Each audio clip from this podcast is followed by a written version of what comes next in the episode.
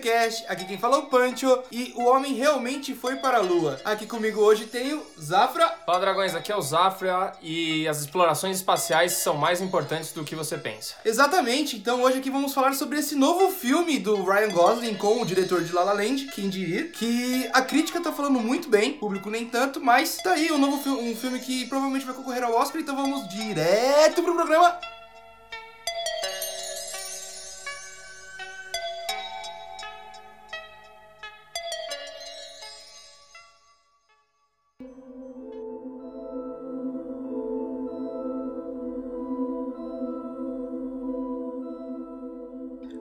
Começa ali com na época que morre a filha dele e que dá pra ver claramente, até pelas entrevistas em documentários que eu vi depois, que todos diziam que ele isso realmente afetava ele, afetou pro resto da vida dele e é, isso talvez seja o que fez com que o Neil Armstrong foi o primeiro homem a ir à Lua. Deu pra gente ver ali que ele ficou muito afetado com a morte da filha, é óbvio, todo mundo ficaria, mas ele ficou um cara perturbado pra sempre, assim, né? Mas esse acho que foi o grande, né, não motivação, mas o que levou ele a, a insistir, né, em, em mudar de vida e, pra, e procurar objetivos maiores e tudo mais. Acho que até foi uma questão pra ele se distrair, sei lá, mano. E ele ficou com foco total na corrida espacial e lógico que ocasionou no, no sucesso dele na corrida espacial. Exatamente. É, ele ter ficado abalado com isso fez é, ele querer, tipo, sair daquela primeira empresa que ele estava. Porque o filme começa também mostrando que ele era meio que um, um engenheiro que era ao mesmo tempo piloto de testes de, de uma empresa que talvez fabricasse peças ou, ou pequenas naves espaciais para É. a NASA. E ele vê a notícia ali de que, de que a NASA estava procurando astronautas pro projeto Gemini, né? Não era nem Apollo. O projeto Gemini, que ia levar o homem ao espaço, nem tinha pretensão de lua ainda, né? Pelo menos na notícia.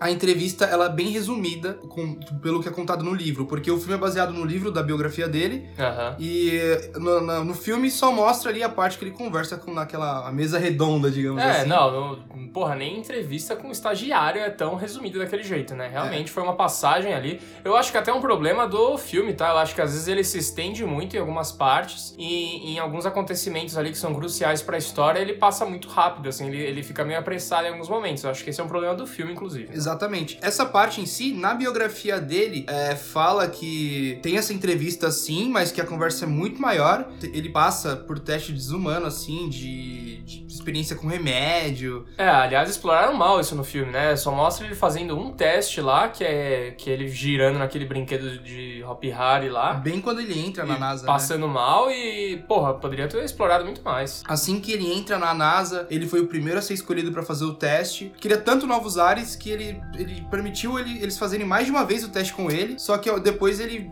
meio que desiste e mostra também que todos os outros também desistiram, né? É, o que aconteceu aí foi o seguinte, pelo menos pelo que a gente pôde observar pelo filme, né? Se isso aconteceu realmente, a gente não sabe. A, a morte da filha dele fez com que ele não se importasse mais com nada além da corrida espacial. Então, assim, o foco dele total tava na, na- nas missões espaciais. Com isso, fez com que ele tivesse sucesso, igual a gente falou no, no começo do programa. Então, ele não tinha mais uma relação de pai e filho com os outros dois filhos, a relação com a mulher dele já era uma merda. Ele era um cara frio, sistemático e 100% focado na corrida espacial, né? Isso mesmo, mano. Tanto que quando ele recebe a ligação falando que ele passou na entrevista, ele não, não esboça reação. Ele fica quieto, ele falou, eu passei. É, e ela é o- vira e fala pra ele, ah, que legal, tal. Ele dá um sorrisinho papel falso. perfeito pro Ryan Gosling, porque o Ryan Gosling ele tem dois lados, né? Ele tem o lado de humor, humor tanto é, físico quanto, né? Tipo, ele faz umas caras tal, que é muito bom. E ele tem também esse lado que é o ser um robô, né? Ele É. adora fazer esse papel. Ele faz isso no, no Drive lá, ele faz isso no, é, no Blade Blade Runner. Runner, né? Que ele, ele é, né? Praticamente ele é um androide. E agora ele faz isso nesse filme também. Então, cara, explorou o melhor do Ryan Gosling, assim. Eu acho que, tipo, é, é o papel pra ele mesmo. Ele é a melhor escolha pra esse papel. É. E, cara, ele também, claramente, esse filme, e ele também tem um lado de comédia romântica, né? Porque ele fez muitas comédias românticas na vida dele. Só que, assim, uma coisa que eu senti nesse filme que eu não achei tão legal é que o Damien Chazelle, dá pra ver que ele gosta de homenagear as coisas. O filme do baterista lá, com o Miles Teller e o J.K. Simmons, Splash. ele quer homenagear ali, talvez, as, as sinfonias de bateria Uhum. Ne- no La La Land, claramente é uma homenagem ao Hollywood, a, a Los Angeles, né, tudo mais. E nesse filme, claramente ele quer eh, elogiar e homenagear a corrida espacial da NASA. Você não sabe nada do lado soviético, sabe? Eles não mostram nada, eles mostram que o... criaram uma roupa de astronauta. É isso que eles mostram sobre É, mas é, eles mostram esse episódio que os soviéticos, pela história, eles estiveram na, à frente da corrida espacial em muitos episódios, entendeu? E é lógico que foi é, o que desempatou, assim, de longe, foi a galera dos Estados Unidos ter pisado na Lua. Mas os soviéticos ficaram aí, cara, ganhando do, dos Estados Unidos por muitos episódios.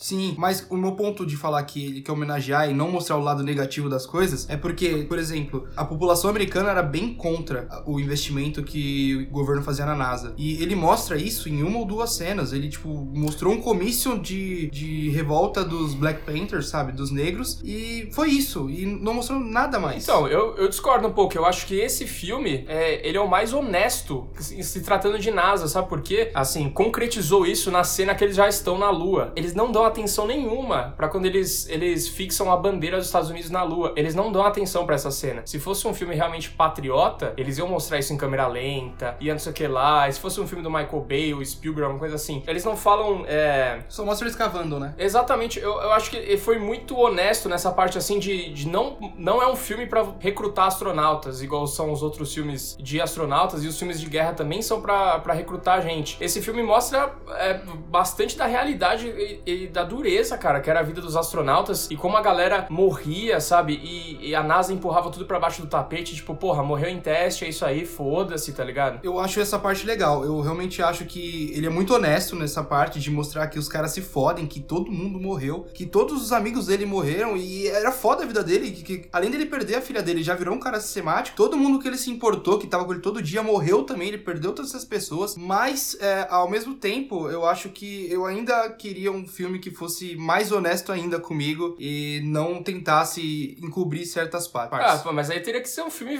pelos soviéticos, né? Porque eu acho que mais honesto que isso é impossível. É o não. que eu falei. Porra, quase não tem bandeira dos Estados Unidos, quase não tem essa coisa do patriota. Em nenhum momento eu vi os caras teve um discurso de ah, tô fazendo isso pelo meu país. Os caras estavam fazendo aquilo por eles mesmos, tá ligado? Era uma realização própria de cada um. Em nenhum momento eu vi esse discurso de ah, porque vamos fazer isso, porque os Estados Unidos é foda. Então eu acho que isso, cara, esse é o filme mais honesto de, de americano aí, Sim, sim. É, pode ser também que, pelo foco ser na vida do Neil Armstrong, não mostrou tanto essas coisas. Porque eu, eu também entendi um pouco isso para fazer um contraponto ao que eu acabei de falar também. O objetivo do filme é focar na vida do Neil Armstrong e como ele chegou até lá. Então, por isso, às vezes eles não focaram tanto em mostrar a população americana, em mostrar a União Soviética e tudo mais, né? Pode ser também um, que seja um pouco disso. Uhum. É, eu acho que aí se encaixaria mais num filme de se tratando de Guerra Fria, talvez, né, cara? É, até levantou um ponto importante, igual você falou da galera lá da, é, que era contra as corridas espaciais. É, na minha visão, na minha visão é, de longe de, de, tudo isso, eu achava que, cara, os americanos adoravam essa porra, tá ligado? Eu achava que, né, mano, nem existiam grupos tão contra, assim, é, a, a, esse negócio, sabe? Tipo, eu não tinha essa informação, por exemplo. E na hora que, que eu vi isso no filme, isso me despertou até pesquisar mais sobre isso. Tava no auge da guerra do Vietnã e os caras estavam gastando grana pra caralho. Os caras gastavam bilhões de dólares que poderia estar tá sendo revertido para educação, saúde, para outras coisas e estava sendo utilizado na, na corrida espacial, né, cara? Nessa competição meio que de ego contra a União Soviética. Né? É, porque nós tivemos uma época ali que os Estados Unidos estava. O orçamento dele era totalmente militar. Porque a NASA é militar. Os, os engenheiros da NASA eles são militares. Tanto que na entrevista que o Ryan Gosling vai fazer, quando ele vai entrar, o militar vira pro outro e fala: civil, vai se fuder, tá ligado? Tipo, uh -huh. é, então, é, nessa época, o orçamento ia pra Guerra Fria, pra Guerra do Vietnã e pra NASA, pra exploração espacial. Então, o orçamento orçamento praticamente inteiro americano era para os militares. Então, isso despertou uma fúria na, na, no cidadão americano ali. Talvez não no mais tradicional, mas nos hippies, no, nos jovens que estavam ainda é, mais. É, nas grandes minorias ali. Que, e esses jovens, eles estavam criando barulho ali, é, com seus movimentos musicais, culturais e tudo mais. It's one small step for man, one giant leap for mankind. Uma coisa que a gente tá vendo bastante no cinema ultimamente, que a gente viu com o Mãe do Aronofsky, que a gente viu com o Birdman, é essa questão de passar uma visão do personagem principal. E então, assim, nesse filme, o Daniel Chazelle também usou disso, não totalmente como esses caras usaram, mas em sua grande parte do filme, porque é, são poucas as cenas, assim, eu só lembro particularmente de uma ou duas. Uma é a que ele volta para casa, puto, no, no, funeral, e aí tem uma cena com a mulher dele no carro com os amigos, e uma cena da mulher dele no consolar a, amiga lá, que, que o cara tinha morrido envolvido também. De resto, eu não lembro de muitas cenas sem ele no filme. Então eu acho que isso é muito legal, que tá, tá sendo um novo movimento do cinema aí de passar os filmes na visão do protagonista. Você só tem uma cena que é vista de fora do foguete, né? Que é a cena realmente do lançamento pra Lua. O resto, a sua perspectiva é totalmente de dentro do foguete. Tanto que o Chazelle trabalhou bastante a questão de pega nos detalhes do cara fechando a porta, do parafuso, do barulho que a nave faz. Tipo, tá tudo tremendo lá dentro. Você fica, mano, claustrofóbico. Você fica, cara, quase morrendo lá com os astronautas porque você, se sente na pele dos caras, cara. Eu acho isso muito foda, que a gente sempre vê a visão de dentro, mano. Que os caras não conseguiam entender nada do que tava acontecendo. Porque é uma janelinha pequena, é, né? E mostra também que a NASA não tava no controle de nada do que eles estavam fazendo, cara. O bagulho era pura sorte, tá ligado? É tipo assim, ó, se deu, deu. Se não deu, beleza, nós enterramos os caras e foda-se. Eles passavam por situações que o Ryan Gosling, ele tinha que fazer cálculo ali no papel na hora e falar, puta, mano, a gente vai fazer um giro assim, assim, assado, então vai 5 segundos. Não, meio segundo você ativa o turbo. É isso. É. é. Eram umas situações meio bizarras, assim. E isso é muito legal. São coisas legais, assim, que a gente não sabe o que é, mas provavelmente eram assim. Eu acho que o Ryan Gosling tá muito bem nessas cenas, porque eu lembrei muito do Matthew McConaughey no Interstellar, que tem várias cenas ali que são focadas na cara dele e ele segura muito bem. Não acho que o Ryan Gosling chegou naquele nível, mas eu acho que ele também segurou muito bem, assim, cenas de 20 segundos que são focadas na cara dele. É, mas aí é diferente, porque eu acho que o Interstellar é um filme que trabalha muito o seu emocional. Esse filme aqui, por incrível que pareça, como a gente falou, ele, já, ele não trabalha essa questão do, do patriotismo. Ele não, não é pra ser um filme emocionante, cara. E é, é, são poucos os momentos que ele faz o protagonista se emocionar. É. Até quando ele chega na lua mesmo, que é, que é o ápice do filme, não é para você se emocionar com essa cena. Até porque, diferente do Interstellar, esse filme você não tem um prazo final nele que, tipo, no Interstellar você tá correndo contra o tempo. A Terra vai acabar, você precisa salvar ela. Nesse filme, não. Nesse filme, além de ser uma história real, né? Diferente do Interstellar, que pode ser uma história real daqui a alguns anos, é, você, tipo, simplesmente tá indo pra Lua para cumprir o objetivo. Talvez se eles forçassem um pouco mais essa questão da disputa com a, com a União Soviética, puta, os caras estão conseguindo, a gente tem que ir, talvez teria esse prazo. Nesse aqui você não tem esse peso de puta, a gente tem que ir agora por causa disso. Não, estamos indo por um objetivo nosso. Não, e trabalharam mal essa questão do tempo também, cara. Mudava a cena, aí já passava um ano, aí mudava outra cena, passava outro ano. Aí, porra, a gente conseguia medir o tempo pelo tamanho da franja do Ryan Gosling, entendeu? Ah, a gente tá num ano, a franjinha dele é curta, outro ano a franja dele é comprida, sabe? Aí também os caras vão pra lua, mano, parece que você tá indo de São Paulo Santos, mano. Porque os caras chegam super rápido, você não sente o impacto da viagem, sabe? Tipo, os caras chegam muito rápido, mano. Parece um videogame. Mano, sabe uma coisa que eu fiquei pensando depois é. do filme? O filme começa, tipo, vai, até uns 5 anos, os primeiros 5 anos do filme, o Ryan Gosling, ele tá com um corte militar. É. Corte curto. Aí quando todos os amigos dele morrem, ele vira o Homem-Aranha preto, mano. Ele, ele fica com a franjinha pra baixo assim, ó, e é, é isso. E você sabe que ele tá triste porque ele tá com a franja. eu achei é, bizarro isso. Aquilo mostra que ele tá triste e que os anos se passaram, né? A é. franja dele no nariz, né? Tanto que ele vai dar entrevista, ele tá com a franjinha, e aí o cara vira e fala, ah, como você se sente sendo o primeiro homem? Ah, de qualquer jeito, é o importante é ir pra lua. Aí o outro cara pega a entrevista e fala, não, não é assim e tudo mais. Então você vê que é, ele fica triste por causa da franja, velho. É, a franja deu, fez um problema aí pra ele.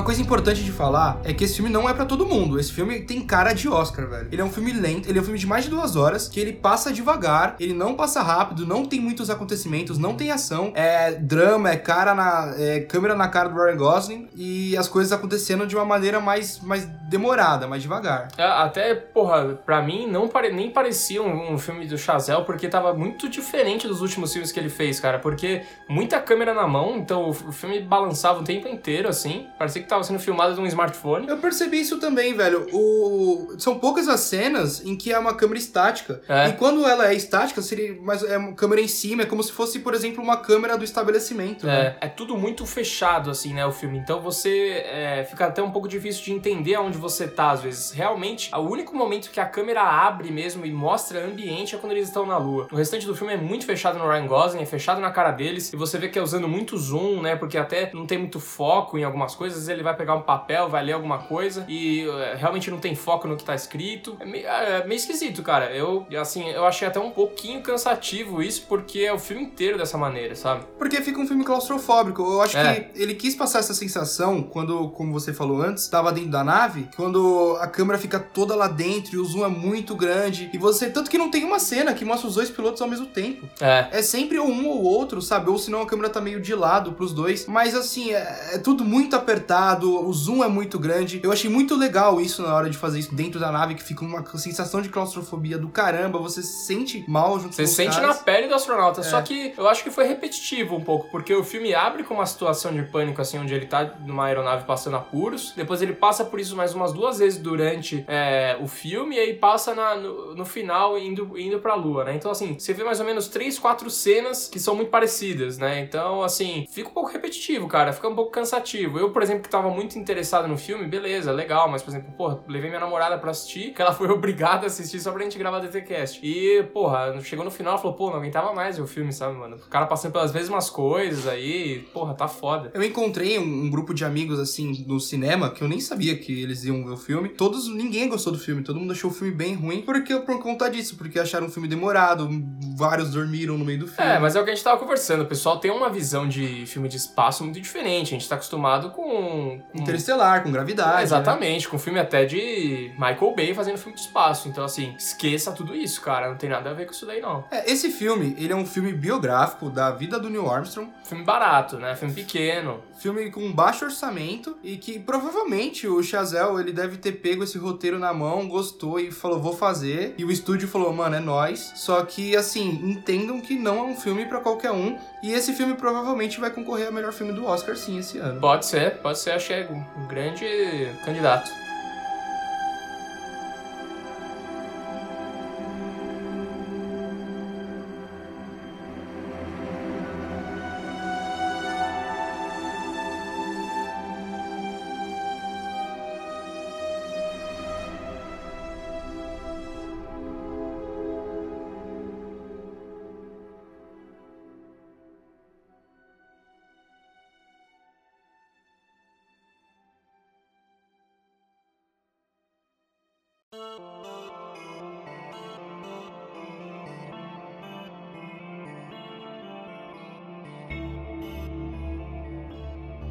Agora, falando mais das horas em que ele vai pro espaço, ele vai pro espaço ali em duas situações, né? Na Gemini, que é quando dá todo aquele problema, que a gente pode comentar também, Sim. e também ele vai quando ele vai pra Lua, né? E eu achei meio. Tudo bem, vai, não, não importava, mas eu achei estranho que eles chegam à Lua, beleza, e a volta cagaram, né? Tipo, eles, beleza, eles voltaram, tudo bem, é nóis. É, o filme é todo construído pra chegar essa parte deles irem à lua, né? Então aí tem toda uma. Até a música, que era imperceptível no, no restante do filme, ela cresce bastante nessa hora, né? Que eles estão fazendo a decolagem e tudo mais pra lua. Cara, é bem bonito, na verdade, quando eles chegam lá e tudo mais. Eu curti pra caramba. Também não foi puxado pra essa coisa muito emocional, mas foi uma coisa assim, cara, o cara pisa, é um silêncio do caralho, fica essa hora no filme, sabe? Você pega aquela coisa da visão do astronauta, um desconhecido, o cara tem medo de pisar no chão da lua, sabe? O cara fica ensaiando pra dar o primeiro passo, isso é muito foda. Isso eu achei muito foda, porque, mano, imagina que você não sabe se vai afundar, se vai, se vai estabilizar, se vai ficar tudo bem. E eu acho que o filme demora dele descer a escada e pisar no chão, porque eles fizeram meio que uma base ali no, final da escada com, Aham. com apoio. Pra ele descer no chão, eu acho que esse movimento de descer a escada e chegar ao chão demorou pelo menos aí uns 3 a 4 minutos de cena. Tanto que no filme eles mostram que eles tiveram um pouso errado, na verdade, na lua, né? Que ele teve que fazer um pequeno salto ali, na verdade, pra cair na lua, né? E achei legal que o filme mostrou uma coisa que eu não sabia, não sei se é verdade do filme também, mas mas que ele fala, o Neil, Armstrong fala aquela grande frase dele. Tudo que a gente vê leva a gente a acreditar que é quando ele tá colocando a bandeira, né? E na real é quando ele realmente tá dando o primeiro passo. É, como a gente falou, eles cagaram pra essa cena da bandeira, isso eu curti também, que achei que eles iam fazer um puta saudosismo nessa hora aí. É, a NASA foi uma. Na verdade, foi um pedido, assim, né? Um, um pedido, uma ordem da NASA, eles registrarem essa primeira pisada do homem na Lua e tudo mais, né? Pra ter essa foto que é foda. A partir daí começam também as, as teorias da conspiração, né? De que o homem não foi à Lua, né? Tem um grupo de conspiracionistas aí que, na realidade, é o mesmo grupo que fala que a Terra é plana, né? Só pra, só pra você ver como é sério o negócio, hein? O bagulho é confiável. O grande, a grande pergunta que eles fazem é: então por que o homem nunca mais voltou lá? Segunda grande pergunta seria: como que a bandeira, como que a bandeira tá trêmula? Porque se não tem gravidade, a bandeira devia estar esticada. É, também tem, uma, tem um monte de questão de jogos de luzes lá, e o pessoal fala que foi tudo filmado em estúdio e, e foi uma direção é, do Kubrick com, com a produção do, do Walt Disney, ou seja, puta que pariu, né? Vai se fuder. Então, e isso é muito engraçado, né? Porque a transmissão foi ao vivo, foi todo o mundo inteiro vendo essa ida do homem à lua. Ah, mas até aí foda-se, a TV na década de 60, mano, se mostrasse um, sei lá, mano, um nada, um chuvisco, você podia falar que era o homem em Marte, tá ligado? É. Então, assim, eu, eu realmente, eu acredito que foi. Eu até tenho muitos é, cientistas que já provaram e desprovaram que essas teorias não conseguem se sustentar. E na época era importante politicamente pro homem ir lá. E os Estados Unidos comprovadamente gastou muito dinheiro com isso. Então eu acho muito difícil eles não terem É, por, por que, que eles não voltaram pra Lua? Porque a corrida acabou ali, velho. Não tinha mais, porque os- a corrida, o grande objetivo era chegar na Lua. Pra falar assim, porra, eu sou o mais pica, né? Estados Unidos e União Soviética. Se você já chegou lá, não tem pra que ficar voltando agora, o homem. É, a, a gente estudando aqui pra pauta e tudo mais, a gente viu que essa parte do homem, de ter, ter um- humanos na nave, era uma coisa muito mais simbólica de poder. Na verdade, é, o- se eles enviassem robôs, Sondas, é, né? sondas e tudo mais, eles podiam fazer todo o trabalho que os homens fizeram lá. Exatamente. E outra coisa, o- pesquisando pra pauta, a gente também descobriu que não tem é, descobertas científicas relevantes na Lua. Eles trouxeram aí cerca de 300 quilos de rochas lunares Uhum. e o que tinha pra descobrir lá já foi descoberto. Não tem um lado oculto da Lua que vai ter um Venom ou um Transformers, sabe? É, não, É. não vai ter Pink Floyd, não vai ter nada disso. É, então assim, a gente já descobriu o que tinha que descobrir na Lua, não vale mais a pena ir lá, não vale mais a pena você gastar 104 bilhões de dólares, porque esse é o preço pra ir pra lá, pra descobrir porra nenhuma, sabe? Vamos aí colonizar Marte, vamos É, trazer o Elon Musk aí Elon Musk, gente. o Elon Musk agora tá jogando carro no espaço aí, entendeu? Então, é, acho que é isso que a gente precisa investir agora. Carros no espaço. Exatamente. It's one small step for man, one giant leap for mankind. A exploração espacial, não só a corrida espacial, mas a exploração espacial em si, ela traz muitos benefícios pro homem. Tipo, pro homem, pro dia a dia do homem, né? Porque ela traz, por exemplo, o GPS. Você não teria um Waze se não tivesse satélites lá em cima. É, o que, a gente pode falar, assim, de diretamente, o que que trouxe pra gente é, essa questão do- da exploração da Lua. A gente deixou um satélite lá na Lua, cara, que ela tem, ela, ele lança um raio da Lua até a Terra pra sempre você medir a distância. E também a gente tem aí é, toda a tecnologia que a galera le- usou, né, os astronautas usaram pra chegar à Lua, como sapatos, roupas e tudo mais. Isso a gente usa até hoje, cara, em tênis de corrida e tudo mais, essas roupas de academia e pá. É tudo uma coisa que vem da NASA, cara. Então, É, uma coisa também que muda pra caralho pra gente ter a exploração espacial é o clima, velho. Você não ia saber se domingo vai fazer frio ou não se não tivesse exploração É, se tá- espacial. também, essa bagulho do clima é foda porque você não ia saber se tá chegando aquele tornado com nome esquisito, que é um tornado Regina, tá ligado?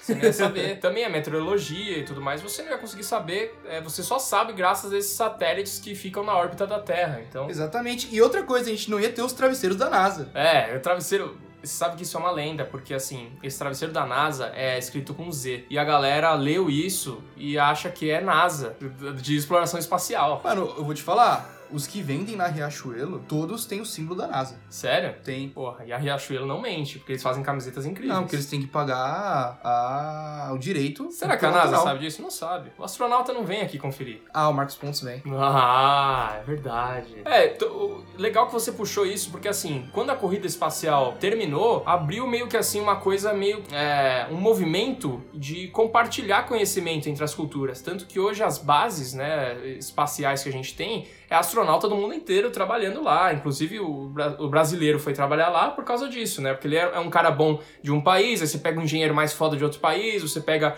um piloto de outro país que é foda, e você junta ali o Dream Team dos astronautas, tá ligado? Sim, e lá no espaço tem vários satélites que é, são grandes e os caras trabalham de lá, né? São. Como eles falam que são estações espaciais, né? É, as estações Que espaciais. também não. Tipo, vai, ela é vai, dos Estados Unidos, ela é da NASA, mas qualquer um pode entrar, né? Exato. Os astronautas. Não, não tem um- uma territorialidade na parada. É, né? então não existe. A partir da. Quando acabou a corrida espacial, acabou essa, essa competição e agora a galera trabalha em conjunto aí. É, e um dia a gente ainda vai fazer aí os androides pra colonizar os outros planetas. É isso aí. Inclusive, uma, uma outra coisa que, porra, você usa todos os dias, que é a câmera do seu celular, né? A câmera do seu celular foi graças a uma câmera que eles desenvolveram para os astronautas, que tinha que ser uma câmera pequena e tudo mais, e hoje a gente usa no nosso celular. Então, assim, são coisas que. é, outras coisas também, como comidas, né? Muitas coisas práticas, comida de bebê, barrinha de cereal, essas comidas de micro-ondas que a gente come, que são coisas muito práticas, essas coisas foram tudo, todas desenvolvidas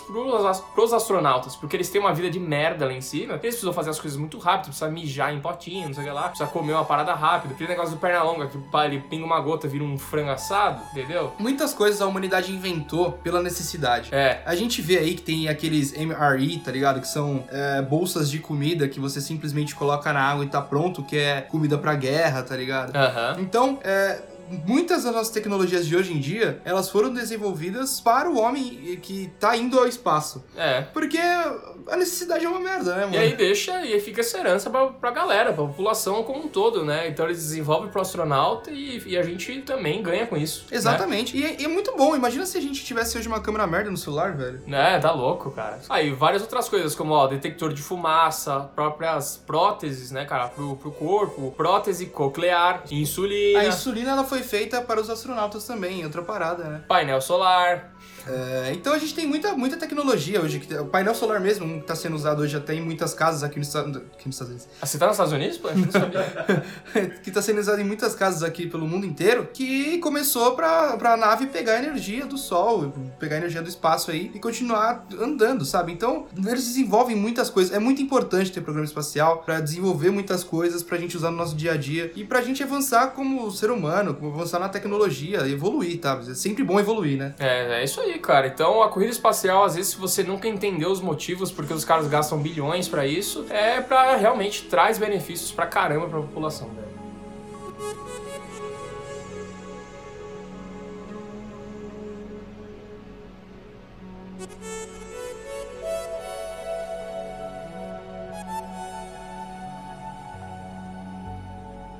Agora, chegando em ah, final da vida do Neil Armstrong, ele volta pra Terra, final do filme, ah, e ele reencontra ali, ele fica em quarentena, reencontra a mulher dele. Lendo um pouco sobre a vida dele, eu descobri que ele passou poucos anos aí com essa mulher, depois ele separou e teve uma outra. Então, realmente, ali, ele acabou com aquele casamento, ele não conseguia.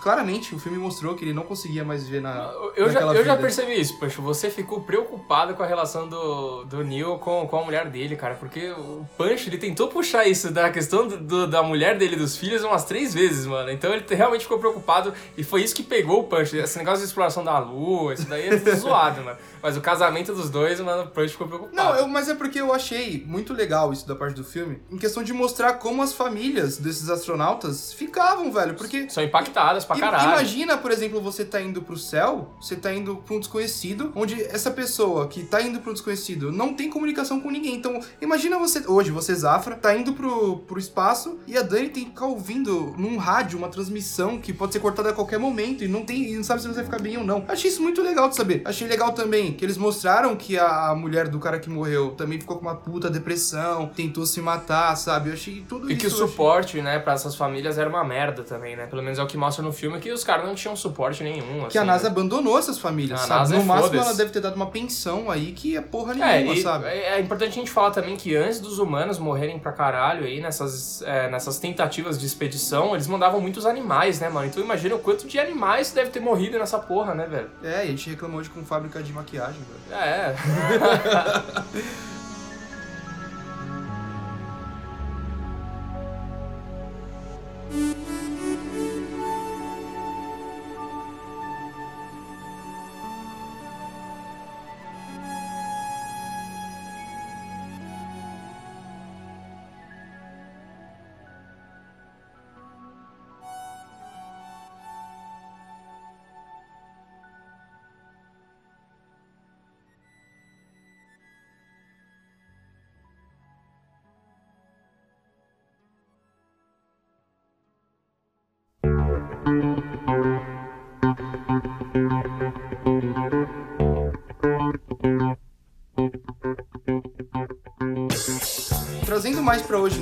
eu acho que quem tá muito empenhado na exploração espacial hoje, de uma maneira mais privada, é o Elon Musk, né, velho? É, o Elon Musk, ele tá. Eu acho que serve também até como uma, uma coisa bem de marketing pra ele, assim, de mostrar o poder dele, né? Eu acho que o maior poder que você mostra do homem é a exploração espacial. Tipo, o cara tá fazendo uma coisa que é, tá ultrapassando as barreiras do planeta dele. Então, isso traz um valor pra marca dele, não só Elon Musk, mas a- as marcas inteiras que ele, ele trabalha, que ele representa, muito forte. Isso mostra o poder dele, sabe? Tipo assim, cara, eu sou o cara, um dos caras mais poderosos da Terra hoje. É, eu acho que ele não precisava dar toda a fortuna dele pra, ir pra, pra curar a malária, tá ligado? Ele, fazendo exploração espacial, ele é uma puta pessoa mais poderosa. Legal né? que você puxou isso, Punch, porque também, às, vezes, muitos remédios vêm de exploração espacial. Porque o que acontece? Eles levavam plantas e tudo mais para as estações espaciais, porque lá a atmosfera era diferente da Terra. Então eles conseguiam fazer um estudo diferente e dali sai o resultado que seria impossível aqui na Terra. Pô, então vários produtos saíram disso aí também, remédios e tudo mais. Herbalife. Herbalife. isso, isso eu não tenho dúvida de que seja comida de astronauta, mano. Rinodê que e Herbalife. pariu. Rinodê, será? Eles tinham que ganhar vida, né, cara? Será que eles fazem os perfumes da Rinodê lá no céu? Ah, isso é verdade. Porque eles falam que é, é um Calvin Klein, só que a mesma essência, só que não é um Calvin Klein. É de poeira lunar, certeza. É. Dollar bills, y'all. Come on now. A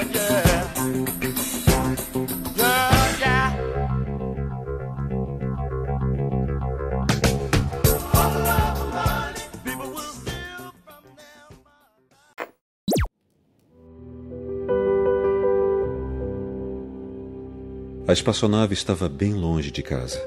Eu pensei que seria uma boa ideia, logo depois de Saturno, fazer ela dar uma última olhada em direção de casa. De Saturno, a Terra pareceria muito pequena para a Voyager apanhar qualquer detalhe. Nosso planeta seria apenas um ponto de luz, um pixel solitário, dificilmente distinguível de muitos outros pontos de luz que a Voyager avistaria.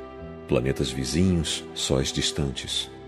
Mas justamente por causa dessa imprecisão de nosso mundo assim revelado, valeria a pena ter tal fotografia. Já havia sido bem entendido por cientistas e filósofos da antiguidade clássica que a Terra era um mero ponto de luz em um vasto cosmos circundante, mas ninguém jamais a tinha visto assim. Aqui estava a nossa primeira chance, e talvez a nossa última nas próximas décadas. Então aqui está, um mosaico quadriculado estendido em cima dos planetas e um fundo pontilhado de estrelas distantes. Por causa do reflexo da luz do Sol na espaçonave, a Terra parece estar apoiada em um raio de Sol, como se houvesse alguma importância especial para esse pequeno mundo, mas é apenas um acidente de geometria e ótica.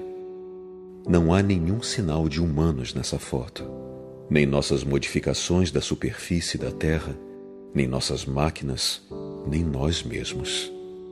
Desse ponto de vista, nossa obsessão com o nacionalismo não aparece em evidência. Nós somos muito pequenos. Na escala dos mundos, humanos são irrelevantes, uma fina película de vida num obscuro e solitário torrão de rocha e metal.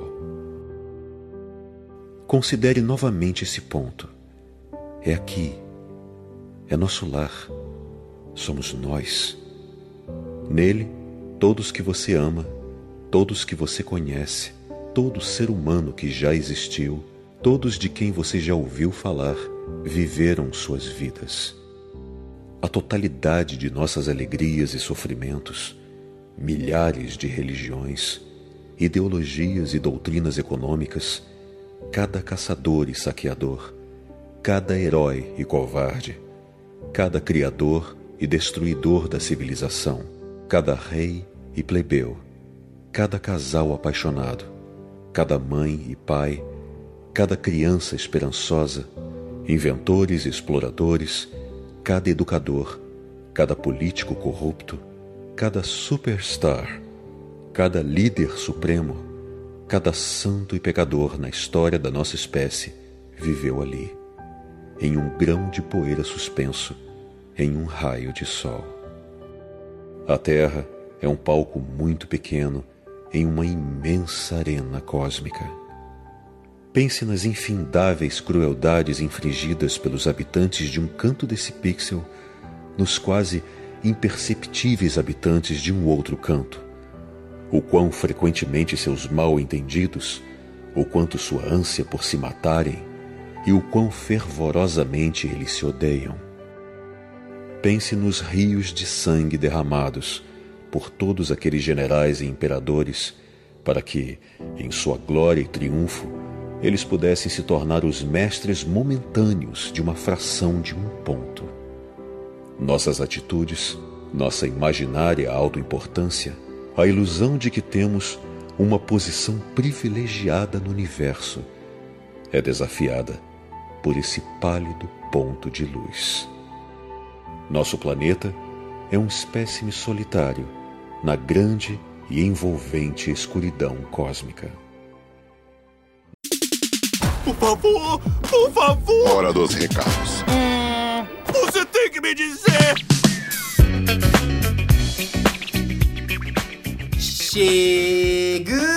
Chegamos a mais um recadinho do Dragão Teimoso. É isso aí, Pancho, direto do Dark Side of the Moon. Exatamente, vamos então pegar aqui algumas poeiras lunares e falar os nossos recadinhos. Muito bom, Pancho. Assim como a NASA, temos muitos recados aqui, muita coisa boa que vai ficar de herança aí pras pessoas, como podcast, lives toda semana, né? A gente, a- nós temos o DTCast, que é um programa semanal, que está agora no Spotify também. Você pode ouvir no Spotify, como você disse, ou em qualquer outra plataforma de podcast, como o SoundCloud, como o iTunes, como o WeCast. Você sabia que o astronauta pode ouvir podcast? É mesmo? É, porque o podcast você pode ouvir por streaming, usando a internet, mas se você também tá em algum lugar que você consegue ter internet, depois você vai para outros lugares que você não tem internet, por exemplo, você pode baixar o programa. E você pode ouvir. Então o astronauta ele pode baixar o DTCast e ouvir lá na expedição dele. Exatamente, ele pode baixar nosso MP3 ou ele pode baixar por todos os aplicativos que a gente acabou de citar. Todos, inclusive o Spotify. É, o Spotify você clica ali, ó, setinha verde pra baixo. Hoje a gente falou na nossa live, agora a gente faz uma live semanal. Hoje a gente falou de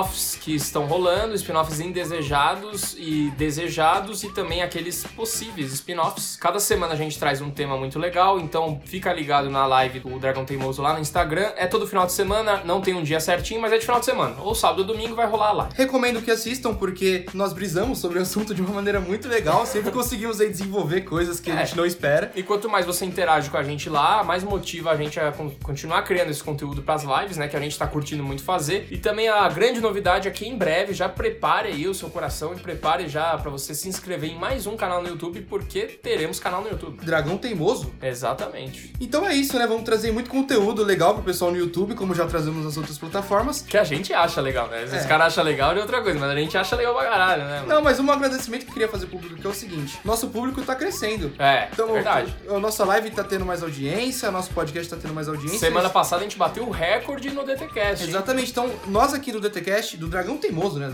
Do, do Bodruk, Zafra e Pancho, querem muito agradecer todos vocês a nos ajudarem a crescer aí. Então, vamos continuar nessa aí. É isso aí, dragões. Se você quiser mandar críticas sobre o podcast aqui que você está ouvindo agora ou sobre as nossas lives, você pode entrar no Instagram e mandar no direct, você pode entrar no nosso Facebook e mandar uma mensagem, ou você pode mandar no nosso e-mail recadinhos@dragãoteimoso.com.br. Se quiser mandar críticas sobre a NASA também, né? A gente encaminha pra eles aí esse e-mail. É, porque a gente tem contato lá de dentro, vocês não sabem, né? É, exatamente. E também uma coisa muito boa que agora a gente tá fazendo algumas collabs, a gente tá gravando com outros podcasts que a gente gosta, a gente tem um filtro aí que a gente, é, a gente tem um puta trampo pra fazer o podcast. Então a gente escolhe aqueles que a gente acha que tem o mesmo nível de qualidade e tudo mais pra gravar com a gente. Exatamente. Então a gente não grava com qualquer um não, né? Assim fácil não, porra. A gente mó trampo aqui, gasta dinheiro, tempo. Então a gente gravou com o pessoal do Careca Urbano, né? O Bodruk foi o convidado deles lá. Que fazem um trabalho muito legal. Faz. O podcast deles é muito bom. É, eles estão ajudando a gente aí também com outras coisas. A gente tá outras tro- coisas técnicas que a gente não se Muito conhecia, bom, né? a gente se ajuda bastante. né? É, então, galera, vai lá ouvir esse podcast que vai ser essa semana aí com o Bodruk e o, o Careca Urbano. E é isso aí, então, até mais e comam poeira! Tchau!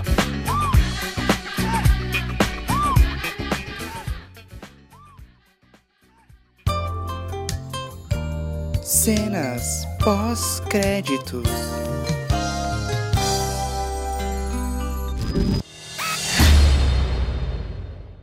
Então a gente vai dar mais ênfase pra vida do Neil Gaiman e pro filme Ah, em si. pra New Gaiman, velho. Mas acompanhar o filme e falar mais sobre o Neil Gaiman e falar mais sobre o filme Ah, em si. mano, de novo New Gaiman, velho. Quer um copo de leite lá, por favor, mano. Copo de leite? mano, você não toma leite puro nem fudendo, mano. Toma. Toma aqui. Quer ver agora? Toma aqui. Tá gelado? Ah, quer ver agora? Mano, que que é isso? que desafio é esse, mano? Ah, meu Deus.